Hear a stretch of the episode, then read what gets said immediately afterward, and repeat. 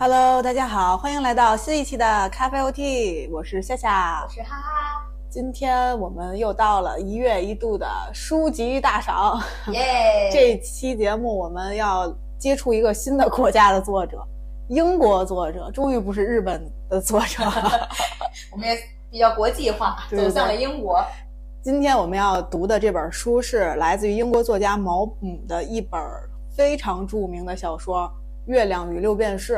是的，呃，为什么要聊这本书呢？我是因为有一点自己的个人情怀，是因为首先我当时在上大学的时候看到了，在图书馆看到了这本书的名字，嗯，忽然就被吸引了，很神奇，我不知道为什么，其实我也不知道这本书讲的是什么，当时就觉得月亮和六便士，哎，怎么这么有意思？然后我就想都没想，我就把这本书给借到那个。就是借到手里了，然后这本书它的封面是黄色的，我记得特别深。然后我我不知道为什么对黄色的书特别感兴趣，就觉得明亮。对，在一排书的那个货架子上面，然后你一眼就看见了这个黄色书皮儿的这个一个名字，还挺特殊的一本书。我当时不知道毛姆是谁，我就想我就要看这本书，我就把它借走了。打开了之后，发现晦涩难懂。我只能用这几个字来形容，因为我真是看不下去，尤其是前三章。前三章的内容，我不知道你是什么感受。就是对于我来说，除了长的那个名字之外，我也没记住别的什么。感觉他就铺垫了好多故事的前提或者一些人物的背景，可是我根本都记不住谁是谁。哎，这就是我看外国文学。最痛苦的地方，我也是，就是这些人名。其实，因为我是这样，特别是小说，我是希望把这些人名来去记住，然后你去跟着剧情的发展去捋这个线。但是每次这些名儿就是特别就困扰我，这就是你第一步的困难。哎，对，你知道我最最开始的时候是被什么困住了吗？就是钢铁是怎样炼成的？然后那名字更长。对，就是俄罗斯嘛，然后他们那个名字，苏联是吧？他们的名字太长了，我根本就记不住。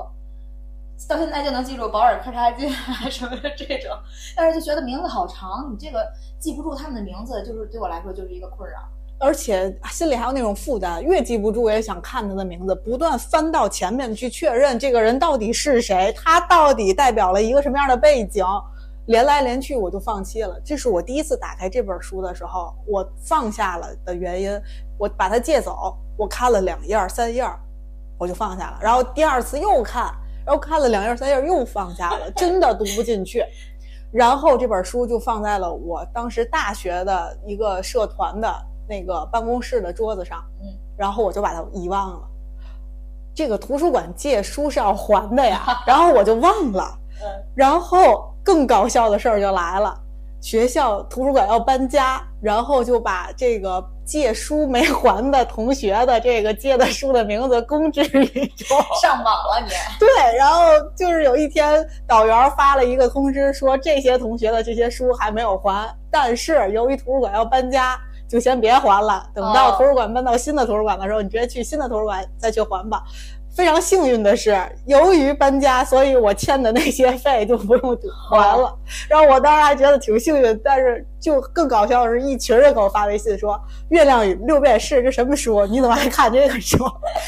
幸好这是本正经的书。我看我很多同学借的都是一些莫名其妙什么心理学呀、什么什么搞笑的呀那些书，就就展示出来，大家都觉得很搞笑。就我这本还算是比较正常的一本书。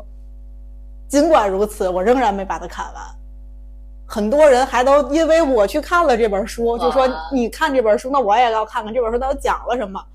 但是我却没有把它读完。然后更搞笑的就来了，就是许多年后这本书就成了网红。对，有一段时间我不知道为什么这个这本书就是好像在微博上就成了一种新型的代名词一样，就是讲梦想的或者讲那个追求理想的一个代名词。然后包括那个追风筝的人，还有这本，就就包括小王子也是一样，就忽然之间文学就又有一种热起来的那种感觉。对，我那时候心情有一种，哎呀，我这眼光不错呀，还提前投资了一本这个啊不错的书，但是也没说拿出来看。这回为什么要拿出来看？就是觉得那上也算是一个遗憾吧。我一直没把它读完，我就想，那通过这次机会，咱们就能读一读这本书，了解一下到底讲的是什么。然后我的情节就来了，我特意买了一本跟图书馆当年一模一样的那个版本版本的书，黄色的封面，然后特别古老的版本，上海译文出版社出版的傅维慈翻译的一个版本，黄色的一个封面。我特意买了这本书，然后决定好好的读一读。不出意料的，到了前三章，我仍然读不进去。我就特别想问问你，你是一次性就读下去的吗？哎，还真是。但是我给你分享一个我在这过程当中干了什么事儿啊？我一会儿可以给让让你翻一下我的书。我在从开始出现这个人名的时候，我就给这人名画圈儿。出现一个人名，我画一个圈儿；出现一个人名，画一个圈儿。但是在我画圈的过程当中，我就逐渐的把这个东西内容就看进去了。然后这个人名呢，我也就记住了。当然了，到现在我还是没记住 具体，真的，我就就是记不住，我就是不明白。就是我们在翻译的时候，这个人名呢，喜欢用他们的姓去叫他的名儿，但他的姓又特别长。你说这个里面的主人公，他明明叫查尔斯什么什么名儿，对吧？你就叫查尔斯不得了吗？还后边的什么什么夫人，什么什么先生，然后我就觉得，哎呀，好累呀。但是我每次圈圈呢，我就代表，比如说这个人是前面出过、出来过的，这个人是新出场的人物，这个人是一个什么样的角色，就是我会把这个人名儿以人名为界限，把它圈圈，然后去看剧情的时候，哎，我发现他是能看进去的。那你这也算是一种方法，我相信很肯定不止咱们俩陷入到这种外国文学阅读障碍当中。对对对，这就是这本书。的一些搞笑的经历吧，然后回到正题当中，我们先简单的介绍一下这本书。在我阅读的这个的版本当中呢，其实译者是简单的写了一个序的，但我觉得这个序就已经很好的概述了这本书的大致的内容，我就跟大家分享一下。好，嗯，他说这本书讲的是关于一个英国证券交易所的经纪人。本已有牢靠的职业和地位，以及美满的家庭，但却迷恋上绘画，像被魔鬼附了体，突然弃家出走，到巴黎去追求绘画的理想。他的行径没有人能够理解。他在异国不仅肉体受着贫穷和饥饿的煎熬，而且为了寻找表现手法，精神亦在忍受痛苦折磨。经过一番离奇的遭遇后，主人公最后离开文明世界，远遁到与世隔绝的普希提岛上。他终于找到灵魂的宁静和适合自己艺术气质的氛围。他同一个土著女子同居，创作出一幅又一幅使后世震惊的杰作。在他染上麻风病、双目失明之前，曾在自己住房四壁画了一幅表现伊甸园的伟大作品。但在逝世之前，他却命令土著女子在他死后把这幅画作付之一炬。通过这样一个一心追求艺术、不通人性世故的怪才，毛姆探索了艺术的产生与本质、个性与天才的关系、艺术家与社会的矛盾等等引人深思的问题。嗯，这就是大概这个小说讲的一个内容。对。然后我们再聊聊他这个小说其实是有原型的。对，这个原型，这个故事的原型其实是来自于法国的一个著名的印象派的画家高更。对，你对高更有一些了解吗？我对高更本人没什么了解，但是为了这期节目嘛，然后我去去看了一下，因为我特别好奇为什么要以高更为原型去写他的这个小说嘛，然后我就去搜了一下，比如说啊。高更和毛姆之间有什么连接，有什么关系？当然，我发现也没什么关系。对，所以我就觉得很好奇，为什么要以他为原型去写呢？因为你看，我们如果说在平时生活中以某以某一个人为原型去写一个东西的话，你至少和他是有一些链接的嘛。所以看了一下，他俩没有的话，我觉得可能就是因为高更。的作品可能对毛姆有一些影响，然后他个人的经历也让毛姆觉得，哎，他有话可说。我我觉得可能是这样理解的。嗯嗯嗯。但其实通过毛姆的作品，还影响了高更的作品，使高更的作品更被人知晓。对，那还挺神奇，就是艺术家的相互吸引吧。哎，惺惺相惜。对对对，有那种关系。就像是这个小说里面的一个人物一样，就那个德克，他就是，嗯，相当于有一生。能识别艺术家的双眼，他可能自己艺术造诣不太行，然后也没有说什么特别优秀的作品，但是他对于伟大的这种天才艺术家的这种慧眼识对对对识天才这种能力也是非常强的，这可能就是这种感觉。没错。然后那就再简单的聊一聊毛姆这个人，嗯他还挺神奇的。我了解到的是，他写作品都喜欢找一个真实的人原型然后再来通过艺术的手法、一些艺术的改编，但是其实一般它都是有故事原型的。嗯像他的作品，除了《月亮与六便士》之外，可能还有还有《人类的枷锁》，好像就是以他自己为原型。嗯，毛姆，你有什么你想介绍他的？因为毛姆，我在这个也是了解他的过程当中，在我这本书的扉页当中有一个对毛姆这个人的介绍，然后这里面就是说，比如说他十岁前父母就双亡了，然后呢，他就是和呃叔叔一起生活，然后叔叔抚养成人，然后他的个人的这种外形也对他有一个介绍，就是他身材矮小，说话结巴，而且呢，他总被同龄人欺负，在他小的时候。所以导致他的性格呢可能会有一些孤僻敏感这种。然后他的经历呢更是传奇，就是他在十八岁的时候是在伦敦学医的，所以 后来他就有点弃医从文这种感觉，让我们想到了谁是吧？想到鲁迅也是这样。然后后来他在二十三岁的时候是发表的是他的第一部小说，然后他的其他经历啊更奇特，他做过助产士。做过间谍，做过演员，还做过救护车的司机，就是很多很多的身份。然后还有她个人的情感经历也非常的传奇。她做过丈夫，做过情人，拒绝过女人的求婚，她的求婚也被另一个女人拒绝。然后还有一句话就印象很深刻，是她说她自称四分之三喜欢女人，只有四分之一喜欢男人。对她好像还算是同性恋。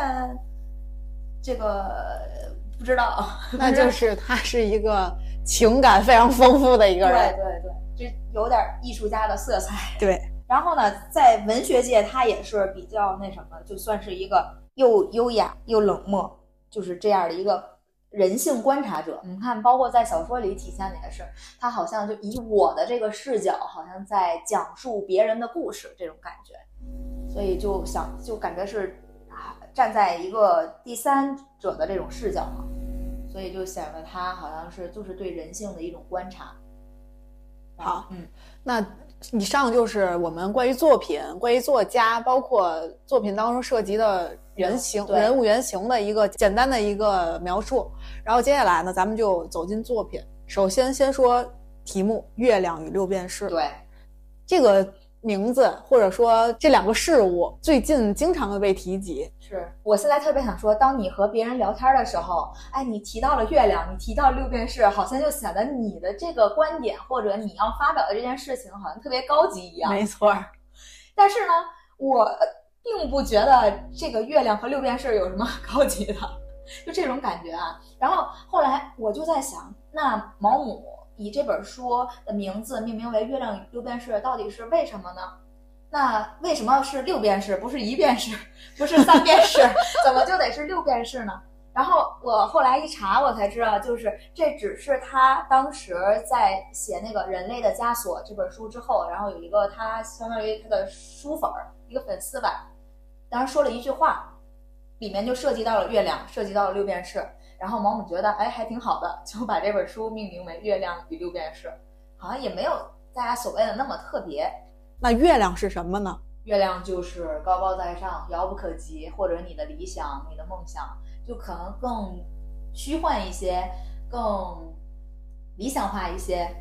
六便士可能就是你要低头看见的地，还得是地上的六便士了，就比较现实一点儿，然后更物质一些。我呀，看这个书之后，中间忽然就想到了曾经我看过的一句话。我记得曾经有一段时间上初中还是高中的时候，经常流行一句话叫“仰望星空还是脚脚踏实实地，对。好像有一年高考高考作文，北京的作文就是这个。我就好像感觉他有一点这个意思，或者是我情感带入了他这个意思。是当你仰望星空的时候，也别忘了脚踏实地。他想让你做到的就是也要脚踏实地，但我不知道毛姆他体现的是这个意思吗？好像也不太一样。我感觉毛姆没说一定要两个兼顾。哎，所以说这就是我们每个人在读完了一个文学作品之后，你对他的理解是更多的是基于你自身的一个经历的一个理解。没错，所以每个人其实是不一样的。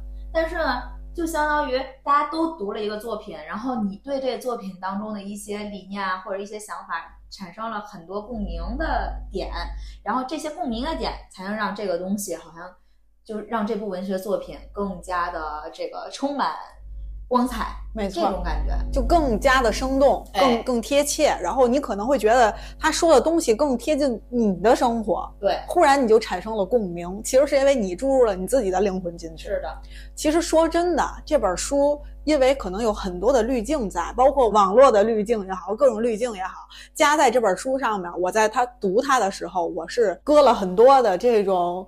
情感色彩情感色彩在里边，或者说是网络文学的影响那种。我以为它会是鸡汤多一些的，它会灌输你你要仰望星空，你要追求理想。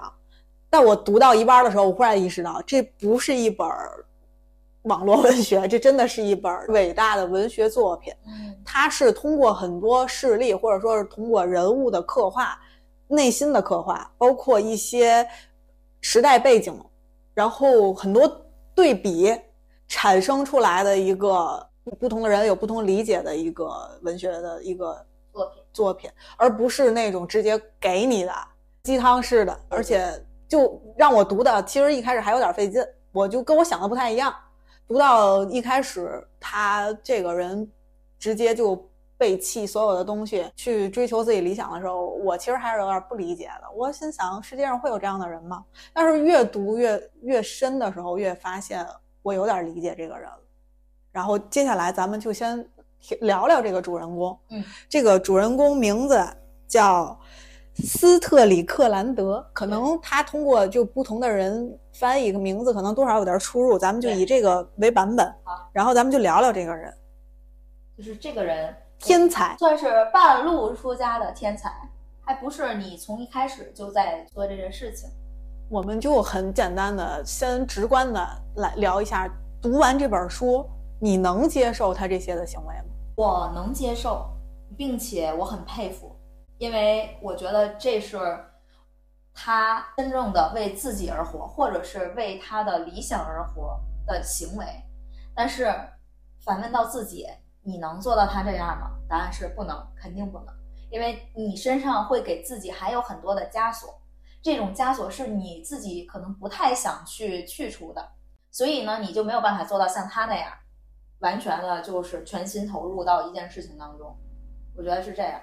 我想问你，嗯，故事读的当中有没有时刻是鄙视他的，或者不理解他的？我我觉得是这样，就是他的这种行为，你会觉得。他在做自己，所以你会想啊，好吧，就就你让自己去不要评价他，然后你觉得他这种行为是在纯粹的去追求某样东西。但是如果放到现实的眼光当中，这就是一个就是渣男嘛，这就是神经病嘛，这不对，完全就不能理解了，那就就是说这样的人，反正离我远一点最好，我 是这种感觉。但是你看，你要是跳脱出来，就这人跟你没什么关系。那你会觉得，其实他这个行为就是在追求自己想要做的事情，包括什么抛妻弃子呀，包括他和别人、和别的女的在产生一些什么情感的这种事情，可能是他在为他的艺术创作去，就是需要艺术需要，他就需要做这件事儿。但好像他没有任何道德的枷锁，他也不需要为这件事情负责。所以，就当一个人他所有的行为都会，嗯，专注于某一件事的时候。你就觉得一切都好像又是合理的，但是你又把这个人放到现实生活当中，那这个人，嗯，就是值得被万人唾弃，就是这种感觉就很矛盾嘛。我读这本书的时候，一开始我是特别不理解。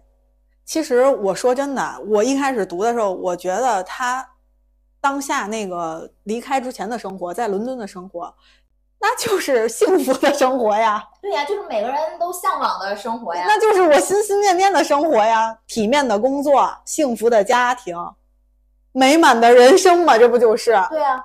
所以我一开始我都不能明白他到底在干什么，我也不明白作者想表达什么。但是我不知道是不是跟作者的刻画有关系。随着故事的推进，我觉得他做什么我都能接受了。嗯，而且说真的，我一点都不鄙视他，我反而再往前想，他前面做那些事我都佩服。我不能说他人性很多方面我佩服他吧，我但是我我不敢这么做，也许，但是他能这么做，我觉得我真是想认识他有点儿。你知道吗？就是我随着也是故事剧情的推进，我甚至都觉得就是，嗯，书当书中这个我的角色，其实就是每一个我们。就我在读的时候，可能我会带入我这个角色，然后呢，去和这个里面的这个主人公主人公去产生一些互动。然后这样互动的时候，我就会去有些主人公有些时候说话吧，就让你觉得特别扎心。就是他拿刀子直杵你的心，就是他在和我的对话当中，他会说，比如说你讨厌我，你表现的讨厌我，但其实你是喜欢我的，就大概这个意思吧。然后我就觉得，哎呦，就是很扎心，你知道吗？就我会感觉他好像对人性有他自己独到的见解，所以呢，他又不在乎这些东西，然后他又显得自己又很洒脱，就和世俗真的完全不一样。既然聊到这个故事里的我没有姓名的我，那咱们就先岔开刚才聊的那话题，先聊聊他。嗯，你觉得他对咱们故事的主人公？你看现在只记得主人公，都不知道他到底叫啥。查尔斯 啊，对，咱就说查尔斯吧。他对这个故事的主人公查尔斯是一个什么样的态度呢？你觉得他是什么态度？所以就是为什么我刚才在说他俩的这种感觉，就他。我是比较不认同查尔斯的这种做法的，比如包括对老婆呀，包括后来就是对这个呃德克一家呀，就是各种是不认可的，是想跟他划清界限的，但是又被他吸引着，就像是德克的那个妻子，在一开始都是对他抗拒的，但是你又会被这样的人去吸引，我感觉是这样。我读到一段时间的时候。忽然我就感觉我好像是非常喜欢查尔斯，嗯，我不知道为什么会产生这种感觉，我感觉他好像找了好多的托词，想推远他，对，但是其实他被他深深的吸引着，甚至他有点羡慕他。是的，所以这是我我就真的感觉，包括就是那个德克的老婆在最开始想让去他们家，就让他养身体嘛，让查尔斯。然后这他就极力拒绝，说你千万不要给他带来，就是他还表现的特别烦这个查尔斯的样子。可是呢，当他来到他们家一段时间，照顾他一段时间之后，他就爱上了他，就感觉我要义无反顾的跟他走，就是这种被他的这，我觉得是被他这种纯粹的灵魂吸引吗？我不知道，但是我觉得人们肯多多少少也会被这样的人吸引，就是哪怕到现实生活当中。都会有这种感觉，我不明白，可能是那些不敢做到这些，然后又想做到他想这些的人的那种心理的渴望吧。就是这个人望尘莫及，他做了所有我不敢做的事儿，对我有点佩服他，有点向往，可是我又。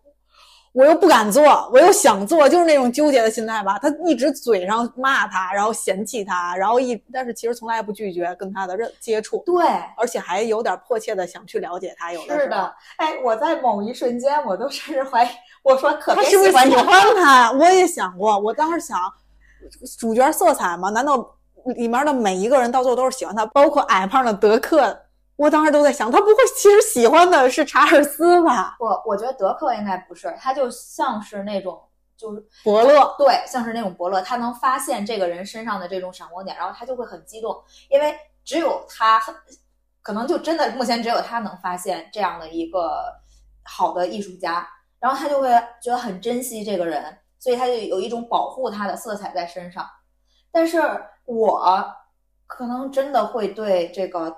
查尔斯有一些个人的这种情感，我甚至觉得，就包括到后来，就像那种，就是一个渣男，他知道他是渣男，然后他，但是这渣男又当这渣男主动靠近他的时候，他就是又显得有一些激动的那种感觉。确实是有点病态啊，但是我又有点理解，我甚至能带入到那个情绪里。我就觉得，如果这是我的话，我也是那种嘴上说着不要不要，心里想的是快来快来 快来，我得好好的了解了解你。哇塞，你又做了这么多让我意想不到的事情。我确实，不管是文中的我，还是现实里真实的我，我都是越读越被他所吸引。他可能从行为上有很多被当当今社会所唾弃的道义上的、道德上的不应该做的事情。对，但是道义就是一定是正确的吗？我甚至有这种产生这种的问题。那些所谓的道德的枷锁在他身上，一切都被打破了。对。所以这是我在也最开始提，我说枷锁这两个东西，就什么事情都会给你带来枷锁。比如说身份的枷锁，我们会觉得我们是女生，我们是女儿，然后我们未来可能还会成为这个母亲，然后妻子，就是你会给自己身上有很多标签儿，其实也是你的，其实就是你的一个角色，你的一个身份嘛。但是这些身份无形当中就是你的一个枷锁，当。嗯，查尔斯把这些枷锁全都去掉的时候，他就是为自己而活，他就是一个独立的个体。所以，当他离家出走，就是和他妻子选择决裂吧，然后自己去法国的时候，我觉得太潇洒了。你看，但是社会的舆论就是这个世界上就是这样，当你抛妻弃子。独自去一个新的地方的时候，那一定是有桃色新闻。对你就是那么恶心。对，就是肯定有有其他人的介入，然后你一定是去潇洒去的，而不是去追求理想。没有人相信这个理想。而且，哪怕我知道你是去追求理想了，我仍然会说他是跟人走了。对，就是这么搞笑，太现实。他且说实在的，我觉得这本书的前半段。特别现实，然后特别的让我产生那种恐惧感，因为写刻画的特别生动，就是前半段的这种现实的描写让我很有共鸣。哎，所以说呀，这就是文学作品它伟大的地方，就在于这都过了多少年了，但是这个世界依然是这样的世界。对，没错。然后咱就接着还聊聊咱们刚才说的，咱们对这个人的理解，就是到。目前为止，我们俩讨论的都说的是非常正能量的，有点接受他各种行为的。但是我呀，在网上看到很多人其实是持不同观点的。嗯，我看很多人说看一半看不下去了，不能理解这个人为什么做这样的事儿，然后也不能理解为什么写这本书来说这样的事儿。然后我看了一个评论也挺搞笑，他说：“那你就别读这本书了。”对啊，你别读了。因为这本书你会越读越痛苦，然后很多人也说读一半就没没法看下去了。其实我觉得是这样，如果你本人已经被当代的这个道德枷锁禁锢的很牢的时候，可能你还真没法理解他这些种种的行为。嗯，我也能理解那些人站在道德的制高点上去审判他的各种行为，就好像是很多人在网上去评价其他的那些人一样，可能他们真的觉得。自己长了嘴，然后去评论这些人，就是他自己想的就是正确的吧？其实我还是始终觉得这本书想灌输的不是说是要批判他的，我们这本书应该理论上它是为了打打破道德。我我不知道这么说对不对？道德不一定是对的呀，或者说是可能道德也是当时很多的。统治者为了权力的垄断，所以他来形成的一种控制人的一种东西吧。其实你看，你说到道德也好像是我之前看有一个词叫社会规范。那所谓这种规范，那都是人制定出来的呀。那在这个包括在书中也提到，就比如说一个新的思想的产生，那可能在他们那个年代的新思想，到我们现在就算是过时的思想。那我们现在的思想再往后看，那你也是过时的思想。那都是这样的话，就是在一定的时间内，然后由一群特定的人产生的社会规范，那它就是有局限性的呀。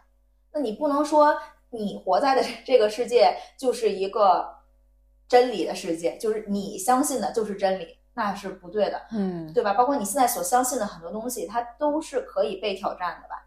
我也觉得你这个说的，我还真的特别认同。我觉得这本书对我来说，好像有点像情感上的乌托邦。嗯，它实现了很多我想都不敢想，或者想到却从来不敢做的事儿。它让我有点爽。对，就这个人做的这件事儿，会让你觉得你不会做。但是他能做就是了不起，你就觉得给他竖竖躺歌。他会让我觉得我是在这本书里体现了一个应该做的人，嗯，极致的自由。我觉得可能现实生活中真的很少有这样的人，所以当我带入到他当中的时候，我忽然就来了精神，我就想看看这个人到底有能能活成什么样，到底能有多自由，到底能有多精彩。然后我记得书里。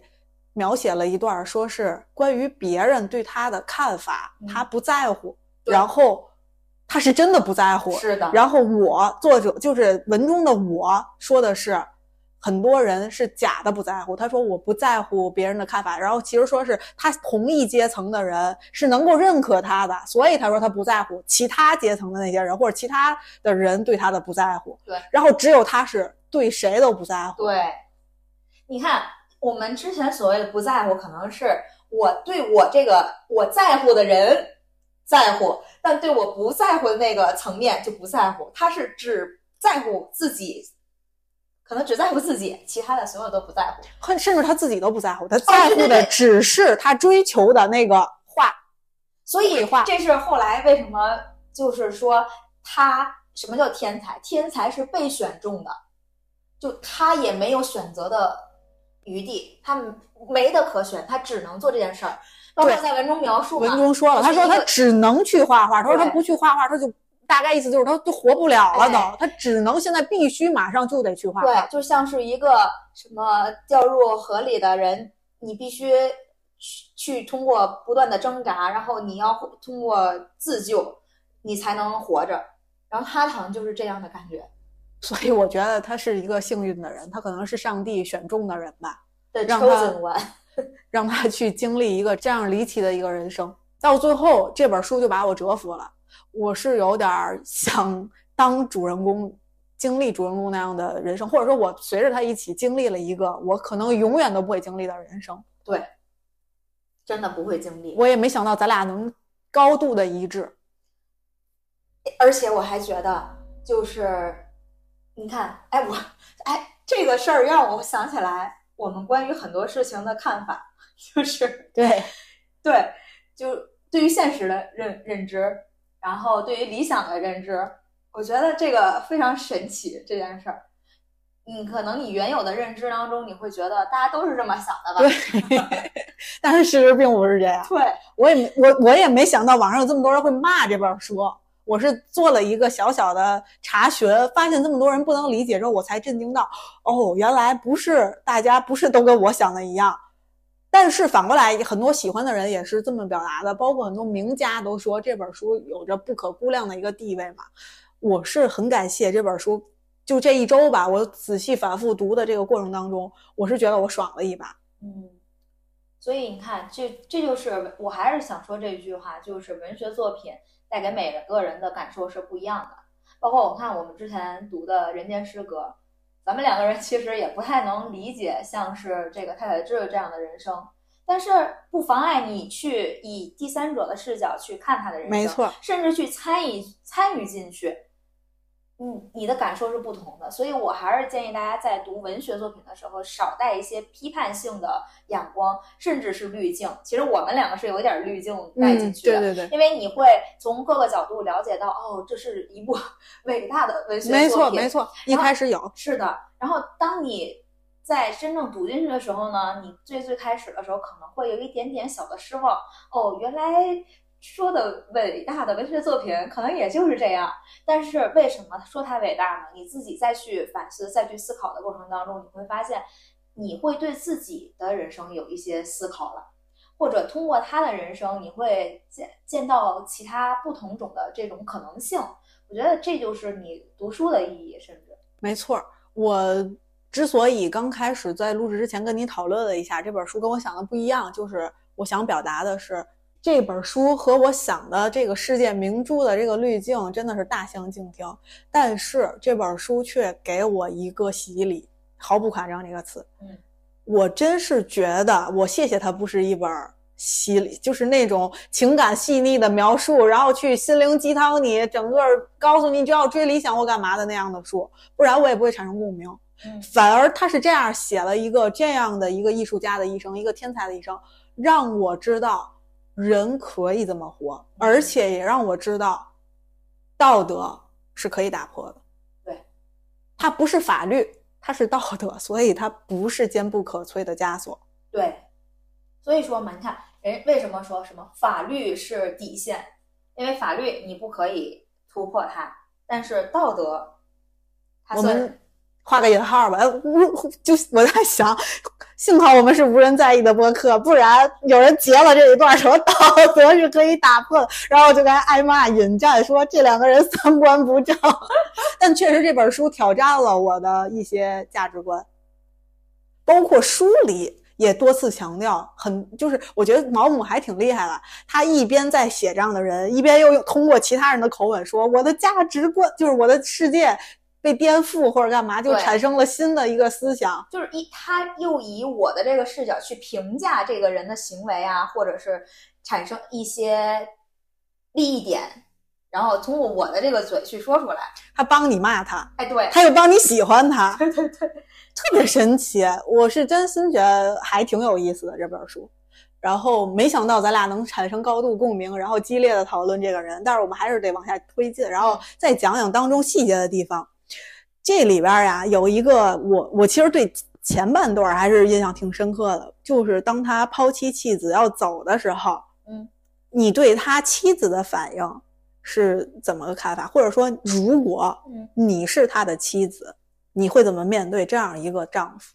对，其实我在想这件事儿的时候，我先想的是前提，前提，比如说我还没有跟他结婚的时候，然后我遇见了一个这样的人，我就会离这样人远一点儿，因为我想要的是生活，但是这个人他肯定给不了我想要的生活，就是柴米油盐这样的生活，他更多的是那种对于精神方向的追求，但是我有一个疑问，打断你一下。嗯。书中一直在描写他在走之前完全没表现过对现实哎，这这就是问题所在。就是你看，我说先首先说前提嘛，前提是我遇见了这样的一个人，我知道他是这样的人，所以我是不会跟他产生任何的，就是情感连接。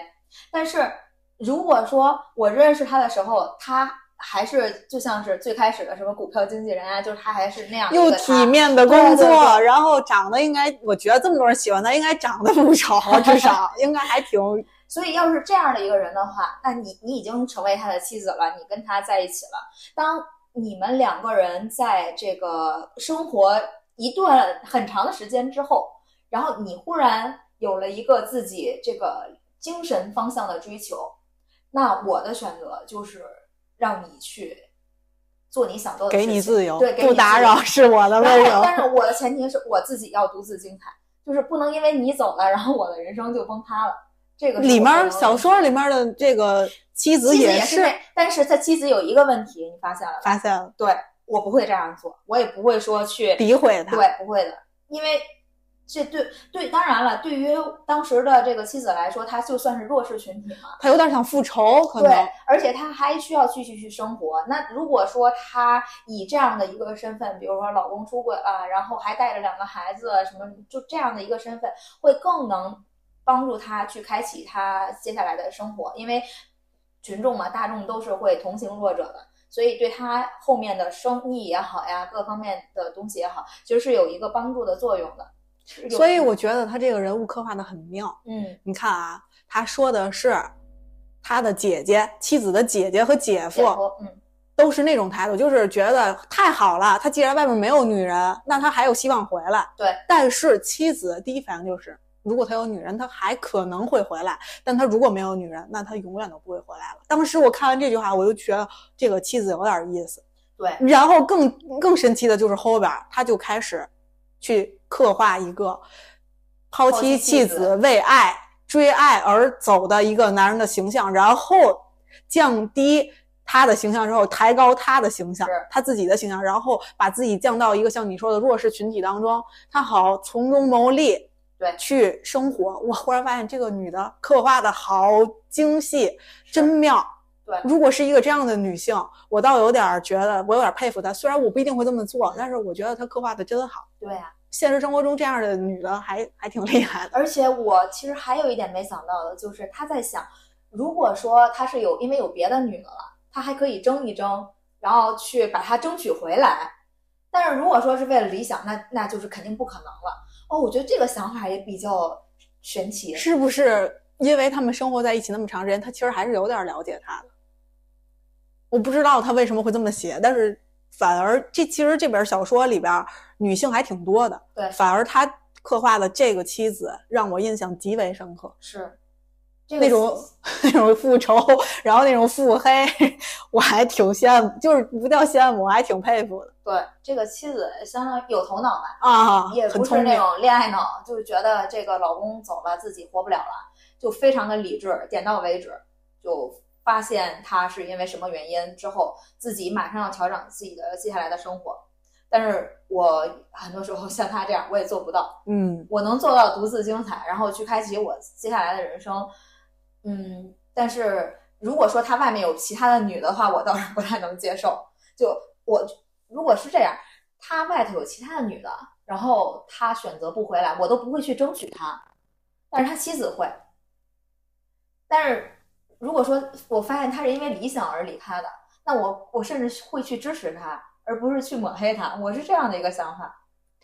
可能那个时代的人还做不到这种，或者大部分的人可能做不到，再或者作家可能就是想刻画一个这样的人物这样的人物。接下来咱们还接着说其他的女性吧，反正嗯已经开始说第一个女性说完了之后，再说说下一个，他第二个情人德科的老婆，嗯算是他的第二个情人。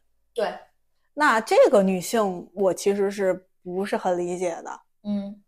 你对她有什么比较有兴趣的地方吗？我觉得是这样，因为在这个小说当中嘛，这个女性在和德克结婚之前，他本身也是受过伤害的，所以他才会选择和德克结婚。可能德克本身就不是一个吸引人的这样的呃形象，但是呢，他又很照顾他，然后很在乎他的感受，两个人算是搭伙过日子吧，这种感觉。所以他的心那个时候可能就是死的。但是呢，当查尔斯出现的时候，他可能就嗅感受到了一些不一样的地方。异性的相吸的那种吸引力吗？对他可能真的是对男人的欣赏，在那个时候可能就产生了。但是那时候他肯定有自己身上的枷锁，就是他是德克的妻子，所以他更多的是站在德克这一边。所以当查尔斯对德克有一些嗯比较不好的行为啊，或者一些评价，然后他很不礼貌的时候，哎，他的妻子是就是站在查尔斯的对立面的，是非常讨厌他的，甚至会去骂他呀之类的，就这种。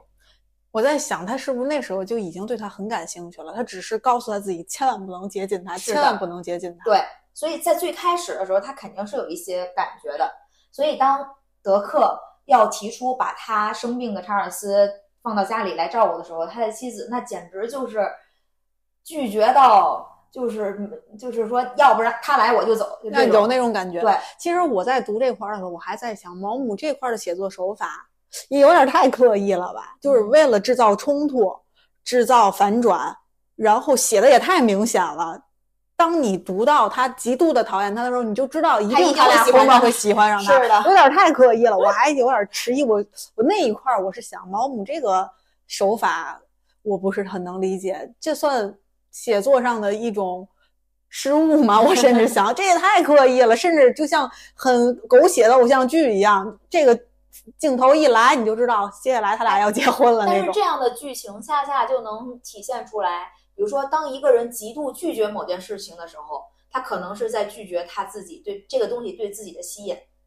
就是你，包括文中的我也是这样的，他极力的想撇清对于这个查尔斯的欣赏也好、喜欢也好，就觉得不认可他，他根本就是不行，人品有问题之类的。但是你看，他总是出现在他的身边，嗯，他的这个文中的查尔斯极具魅力的手法体现的就是在这两个人身上，一个是我，一个是德德克德克的情人，德克的也是呀，呃，还有算上德克吧，这仨人天天就是，哎呦，对这个人简直就是鞍前马后啊，这么有魅力吗？我在想，怎么这么有魅力？我都我都产生了怀疑。但是我感觉另一方面也是。你比如说像德克的话，他真的也是，我觉得你看，你这个世界需要艺术家，但也得有需要发现艺术家的人的这双眼睛。像是德克就是这样的一个人，他真的是非常的珍惜德呃呃查尔斯，因为你能感觉出来，他就是包括那个画儿，你想想。后期出现的那幅画是他妻子的裸体，那正常的，包括他的反应，最开始的反应也是要把想把他给毁掉，给毁掉。但当他拿起那个刀或者拿起那个刮刀，哎，对他拿起那个刀的时候，他就醒悟了，他就告诉自己，这是一幅多么伟大的作品，你不能毁了它。这是一个什么样的境界？我真的就觉得大大家在这里面都能体现每个人身上的这种月亮与六便士的感觉。那可能他其实也是对艺术有追求的吧？其实作者不是作者，是文中的我是不能理解德克这种行为的。是他觉得他太懦弱了。我觉得德克是整个小说里面最卑微的人。嗯。包括他在求他妻子别走的那一块儿，我跪下的时候啊，对我心想，大哥，你有点骨气行吗？正好这个德克和他妻子也是一个婚姻的一个问题，对。然后查尔斯和他妻子也是一个婚姻的问题，那我们这儿就讨论一下婚姻。你看，像德克和他妻子，相当于是有人出轨，嗯，一个妻子，然后选择跟其他人跑了，嗯，然后丈夫选择了。央求他，对，哎，这还没完，把他们两个共同的房子，甚至是他自己的房子让给他俩住，什么样的感情？然后另一边呢，查尔斯那边呢，是他自己跑了，妻子呢，把离把孩子和妻子呢留在了原来的地方，然后妻子呢对他是另外一个态度，嗯，就通过这两个对比吧，就就想咱们聊一下婚姻啊，对于一个人。当他出现问题的时候，会有不同的一个选择，对，还挺玄妙的哈。主要我俩也不是很了解婚姻，我在想，要这么央求吗？是啊，所以你看，像刚才其实我已经说了，就是他妻子的这个做法，我不是那么认可的。我会选择当他离开的时候，首先我一定要知道是什么原因。我也像他妻子这种感觉，就是我一定要知道你是为什么离开，或者到底有没有这个人。这个是我很好奇的呀，就是一个人他突如其来的就从你的生活要消失了，他要走了，那你至少得知道是我做了什么事情导致你的离开，还是你做了什么事情想选择让自己离开了。所以我还是确实是想知道他离开的具体的原因的。但是在我了解了事实的真相之后，所以作为如果我作为他的妻子，我是不会像他妻子这样的。但是我能理解啊，他的选择是为了继续生活下去嘛。但是我的选择就是独自精彩，且去支持他的选择。但是如果你要是有了其他的人了，我倒是相相反，我是不会再去把你给挽挽留回来。所以这是我对所谓出轨的态度吧，就是你可以和我结束了之后，再去开启你的新的生活。我对于感情就是这种态度，就是两个人既然选择了婚姻，它就是一种契约。所以你如果要想选择离开的话，我是允许这种可能性存在的，但前提是你必须得把和我的契约给解开了之后你再离开。我不能接受任何形式的，就脚踏两只船也好呀，或者是怎么样。那精神出轨你能接受吗？精神出轨，我之前还。听他们讨论过一个话题，就是伴侣嘛，精神出小差是怎么怎么样？就傅首尔的一个观点嘛，《奇葩说》里有对，他就说什么你们是没有体验过什么真实的婚姻啊，或怎么样？但是我我现在不不能，就是脑子里没有一个画面是精神出轨是什么？就是他可能喜欢上其他的人了，算是可能是吧？我这么跟你说吧，我好像以前跟你讨论过这个事儿，就是我曾经采访过我的。以前的一个办公室的同事，咱们之前咱们其实也提过。对，我问过他们有没有在结婚之后喜欢上过别人。嗯，他们回答的全都是有。嗯，这个很这让我很诧异，而且让我对婚姻产生了一第一次产生质疑，就是有必要结婚吗？稳定的 CP 关系，那是为了什么呢？就是为了稳定吗？为了你的孩子的爸妈是同一个爸妈。所以我刚才就想，包括我写提纲的时候，为什么说要短暂的讨论一下婚姻？通过这两对儿，然后我们刚好也讨论一下我们的婚姻观。嗯，我就在想，既然每个人结了婚还是会喜欢上别人，那干嘛要结婚呢？所以你看，喜欢其他的人是一个情感的诉求，就是心动这种感觉，更多的是和你的身体机能挂钩的。但是你选选不选择出轨这件事情，那可能是有你的自制力在，是有你的道德上的选择的。所以你看，有的人会觉得，我觉得就是你的身体反应什么之类的，心动的感觉也好，或怎么样是正常的嘛，就每个人都会有的。但是你在这件事情之后是怎么样去面对你的这种心动也好，你的内心的选择也好，你相当于就是你的价值观的问题。我是这样感觉，就是那就拉回来说，那你到底能不能接受精神出轨？你别让我知道呀，你那我知道了，我就不能接受。就你精神出轨了，然后你你在某一个短暂的特别笨蛋，然后被我发现对啊。，你像是像你看，你问你那些同事，他们哎短暂的喜欢上了其他人，但是自己马上调整过来自己的状态，因为你现在是有婚姻的，然后那个人并不一定是适合你的，你你产生这种感觉是正常的嘛？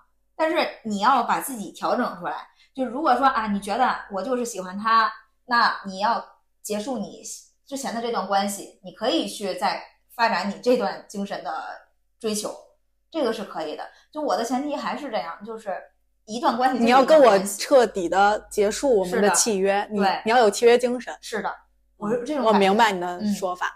我呢很神奇，我最近在想，我能坚持得了这种契约吗？我就在想，我如果跟一个人结了婚，我能保证不喜欢其他人吗？然后我又在想，刚好又这本书我讲道德嘛，我就在想，那婚姻不就是一个道德的枷锁吗？我不知道，在某种程度上算是的，因为为什么要有契约嘛？就是你要保证在这段婚姻当中，你只能和一个人发生所谓性关系，你只能和这一个人产生这样的连接，那那这不就是一个枷锁吗？那这个枷锁是到是是是对的吗？是该存在的吗？这个东西就是时代在进步，你看我，真的产生了质疑，而且这本这本书坚定了我的质疑。所以你看这件事情到底是谁需要嘛？你看，在过去我们真的不用往回倒特别多年了，那一夫多妻制那就是存在的呀。那个时候每个人都认为这是正常的，那宫斗剧是怎么产生的呢？嗯，对吧？是所以这个东西是正确的吗？或者是是真的？有必要存在的吗？这时代的验证吧，可能经过一段时间就会给我答案。对，时间会给答案。对，我觉得很搞笑。这这段话要让我妈听见，我可能我妈就得把我腿卸了，说你在说什么鬼？但我我很多时刻都是产生这样的疑问：嗯 婚姻是有必要存在的吗？我画一个问号，然后我让时间给我答案吧。所以呀、就像很多事情，人们都会给它合理化。就比如说，你会给它合理化是一个人和另一个人白头偕老，是多么浪漫的一件事情。你会给它合理化成浪漫，就是一 v 一的这种形式。但是在过去的话，你会给他有其他的不同的解读。嗯，但是只要这个社会能接受这个契约，能接受这个规定，那可能他在当下就是合理的，是的，好吧？那我们很好的、很巧妙的解释了这个问题。嗯，剩下的就让时间来交出答案吧。对，啊，接下来咱们再聊聊关于月亮，神圣的、美好的、遥远的月亮。你有你心里的月亮吗？我心里的月亮，我想了好久，这个月亮就就是在你人生多多方很多方面嘛，就是，不一定是梦想的，其实也可以是别的东西。但是我想了半天，然后我就没法说出一个特别具体的，但是我能想到一个特别具体的，不是月亮的，嗯就我我的我认为我对爱情的感觉一定不是月亮的。嗯，这也可以探讨一下，就很神奇。我觉得我的爱情观可能更多的是现实多一些，就是那种粉红的泡泡对我来说没有那么大的吸引力。那比如说呢？那你的爱情观是什么呢？我的爱情观，你看，我对于婚姻这件事情，你看，我我我是把它婚姻和恋爱可以分开去谈的。我觉得恋爱的话，但是我又就是你看，这就很矛盾。就是我认为恋爱和婚姻是可以分开去谈的，恋爱是恋爱，婚姻是婚姻，他们是是两个非常不一样的概念。但是呢，我又希望 你的婚姻是有感情基础的，我我又希望我的婚姻是建立在你们两个人，对，你说你说这个意思，对，至少不是契，就是只纯单纯的契约，还是有一定的感情联系的。那对啊，那是最好的了，那是极好的，我好像懂。对，所以就是我一这要是让那个上一期的姐姐们听见，就该说那不可能，你太理想了。你太天真了，所以我就在想啊，嗯，但是我还是那就直接说说婚姻吧，因为对于恋爱的话，可能更多的没有那么多期许期待。我现在在恋爱和婚姻当中，我更期待婚姻。啊，是这样的，因为我是觉得一个稳定的和别人的这种就是家庭关系，呃，更重要对我来说。然后呢，我就感觉这个怎么去形容呢？就是和一个人建立一个家庭，就这种一 v 一的形式，我还是非常向往的。心深向往。对，嗯，理解了，这就是你稍微有一点月亮定义的东西，不不不，不是？那是你，这不是你的，这不是我，的月亮。那我都没懂，那那是什么是就没有月亮？你只是说这个东西不是说你的月亮，是什么？我就说我没有月亮，我想了半天。但如果说，嗯，通过看这本书启发我的话，那可能就是相对的自由是我的月亮。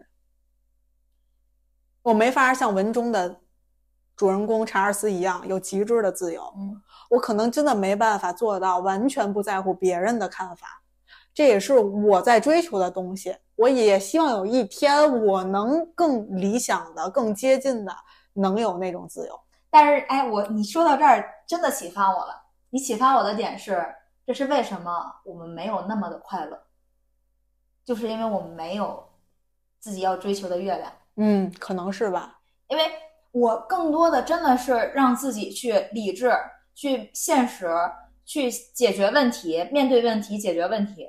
你更多的真的是在这样的一个思维状态当中，所以你做很多事情的时候，你是没有那股劲、那种劲头、那个那种燃起来的热情。然后你就让自己的生活是平静的、平淡的，然后你你还想觉得这样还真的挺好的，没错，但是你又没有那种极致的快乐，这是我怎么发现的？就是你比如说，我说我要去上海了，要是小的时候，你要你别说去上海，你就是去个公园野餐去，你前一天晚上能激动到睡不着觉，然后你就准备这东西，去超市买买这买那，然后第二天我一定要带着去。那个时候你的快乐特别简单，然后你也是真的真正的快乐，你你好开心，和同学一起出去玩一趟，你现在还印象深刻。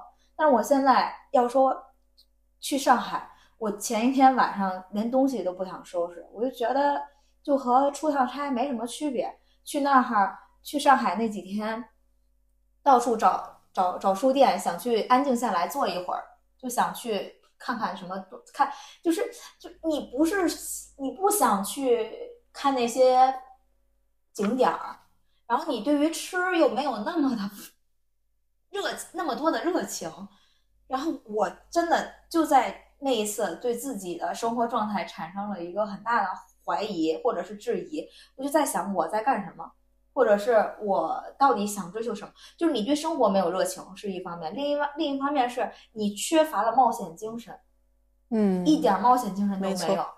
就我做任何事情，首先的前提是建立在，我觉得这件事情是可行的啊，可以做。你你总是有这样的一个判断。然后我在去一个书店的过程中，看见了一一本书，就是那个 Elon Musk 马斯克，就是他妈妈写的一本书。然后那本书里面就说他们家族的这个相当于座右铭，或者他们家族贯穿的理念就是审慎而冒险的生活。哇，当时挺触动我，我就觉得我生活只有里只只有审慎，没有冒没有冒险。但是没有冒险的生活就像是咱嗯说的不好听，就是一潭死水。那说的好听一点，就是平静无他。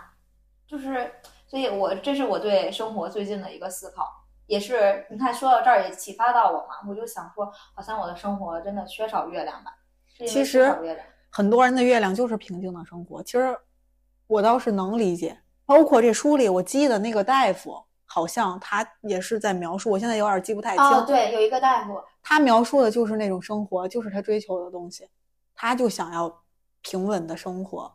我也我也支持每一个追求这种平稳生活的人的这个追理想，因为毕竟平稳都很难，嗯，平凡都很难。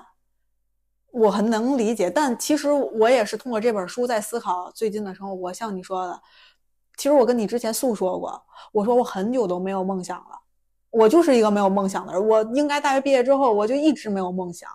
我就在想，没有梦想的人是对的吗？所以我才，所以我才想，那我没有月亮呀，我哪有什么月亮？我现在就是想过没波澜不惊的生活。我又在想，我快乐吗？对。我，你又我又想起来一句话，就是人家说，生活就是要快乐，其他的都是旁枝末节。我当时听完这句话之后，我我脑子里会想啊，说的对。另另一个想法就是，快乐这么重要吗？我又在想，你不快乐，你做很多事情的意义又是什么呢？就你 会把自己，这就是人嘛，可能就是在反复跟自己博弈吧。对，然后也是在不停的变化。是。很神奇，所以这才是这个节目的意义嘛，就是让我们不同不停的思考人生。其实我现在倒反而觉得，我感觉到这个意义，这个节目的意义在一直不停的影响着我们。就是我们终于不是在原地踏步了，即便无人在意，但是好像我们俩在不停的探索一些东西，对，还挺好的。这本书我一开始读的时候，我是很抵制的。我觉得什么鬼，在说什么？一开始前几章、前三章的时候是这种状态，然后再读就说：“哎呦，什么东西还是读不懂。”但越读我灵魂越被洗礼，然后到现在我就开始告诉我自己，像你刚才说的一个词，哎，也确实打动到我，就是冒险。我有点想冒险了。哇，那我真的好感动，因为我真的很久都像一潭死水一样。我没什么追求，我也不想有什么突破。我甚至觉得现在这个圈儿里安逸一点儿就挺好的，是我追求的追求。但我现在有点怀疑了。那如果人人都要只做安逸的人，那那还叫安逸吗？嗯。而且你知道吗？在我们俩讨论这个节目之前，我都对这。本书对我的影响都不太确定，但是我们刚才在说到每个人物好像都有他自己的月亮和他的六便士的时候，哎，我这个这一下子我就对这本书的感觉就又深了一点。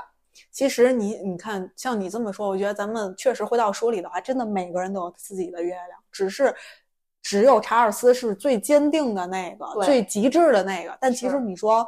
他的妻子没有他心里的月亮吗？那他为什么要接触那么多作家、那些艺术圈的人？对，他为什么能知道她丈夫一定因为追求艺术一定不会回来了？其实他也追求艺术的呀。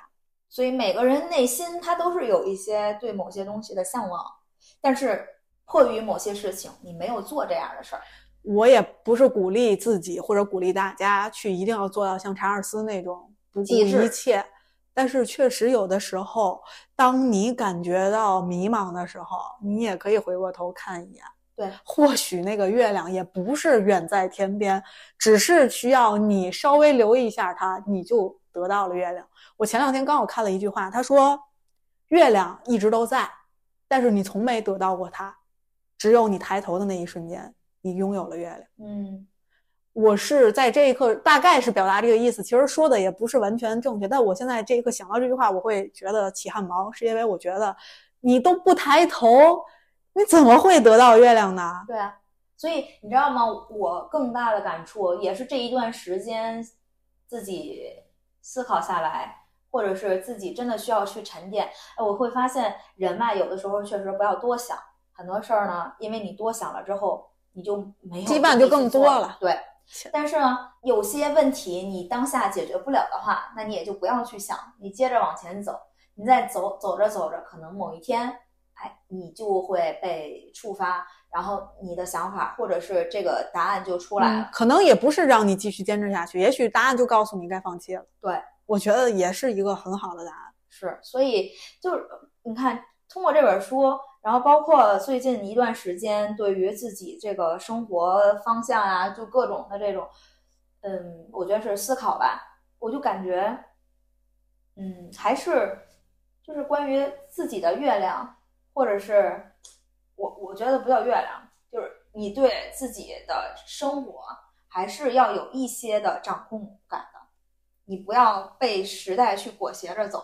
所以你走着走着，你还是要停下来去看一看你走过的路，你是不是在某一个岔口是走错了，或者是你再往前看看你你要走的是不是这条路，就是边走边想，然后。不要那么着急，嗯，就是真的不要那么着急，因为你在着急的过程当中，你可能第一你会错过周边的风景，第二你可能就会到达一个你不想要到的目的地，所以就着急就是这样，因为你就想着直接往前冲冲冲冲冲，那你冲也得冲对地方。我读这本书的时候受到的启发。没有今天咱们录节目受到的启发多。我越说感觉越兴奋，对，有点上头了，感觉就像是文中的查尔斯被魔鬼附体了一样的那种感觉，有一点，真的有一点。我还挺感谢这本书的，读了那么多本书，这本书对我目前为止录节目的启发是最大。就录的过程当中，我是最最最产生情感的一些波动的。对。因为我刚才也是在，我也在想这件事儿，就真的，我读完了这本书，是我很久之前就读完了，然后包括之前我还和另外几个朋友分享了这个书的内容，但是我当时都内心没有那么多的触动，然后我当时最大的感官就是说这本书让我觉得，很多时候我们给自己的身份的定位是给自己身上的一些枷锁。然后查尔斯他能做到把这些枷锁都去除了，去追求他想要的那些东西，特别纯粹的去追求。所以我也认可大家都去追求一些自己想要的东西。但是在今天讨论这些东西，是我真的感觉更让我自己内心有一些有一些收获的。嗯，所以虽然咱们有很多的内容都没讨论，其实大纲里的对，但是我觉得足够了。然后我特别感谢这个世界上有一个查尔斯的存在，他让我知道我们还是可以想一些事情，或者说是让我忽然有意识的要停下来想一想自己的生活了。我觉得我们两个啊，我觉得在某种程度上呢有一些像，就是我们太追求安全感，自己给自己的安全感，所以导致身上的枷锁。或者你自己的壳越来越的厚，越来越坚不可摧，背负的东西越来越多，可能是，就是你自己天然的给自己形成了一个屏障。然后呢，这个时候，所以就是为什么当我说到我们两个都会缺少一些冒险精神的时候，你会特别有共鸣，是因为我们生活中冒险这两个字基本上都不存在，做任何事情都是建立在。你首先能安全的来去做这个事儿的前提下，后路有无数条，对我才敢行这一步。是，如果没有后路，我就不动，就是那种感觉。对，虽然这也是一种人生嘛，就你看人家说为什么叫审慎而冒险，因为你冒险不是说把命豁出去，那不叫冒险，那叫豁命。对，你看这呃，包括之前像人家说什么，比如说投资也好，理财也好，那不是说。你把这个风险就是完全就是零，就是全都 all in，那不是聪明的办法。人家肯定是有一些策略在里面，然后想了很多很多步，每一步风险去怎么应对。人这样的时候再去冒这个险，但我们的审慎太多了，冒险精神就会被降下来，可能压抑了自己吧。对，然后呢，就是在一段时间的积累之下，你就会觉得，哎呀，干什么也就那样。然后这件事情你给我好，我可以做好的。我我我觉得我们最坚信的一件事儿就是，你甭管多困难的事儿，如果这件事儿是我想做的，我一定是可以给他做好的。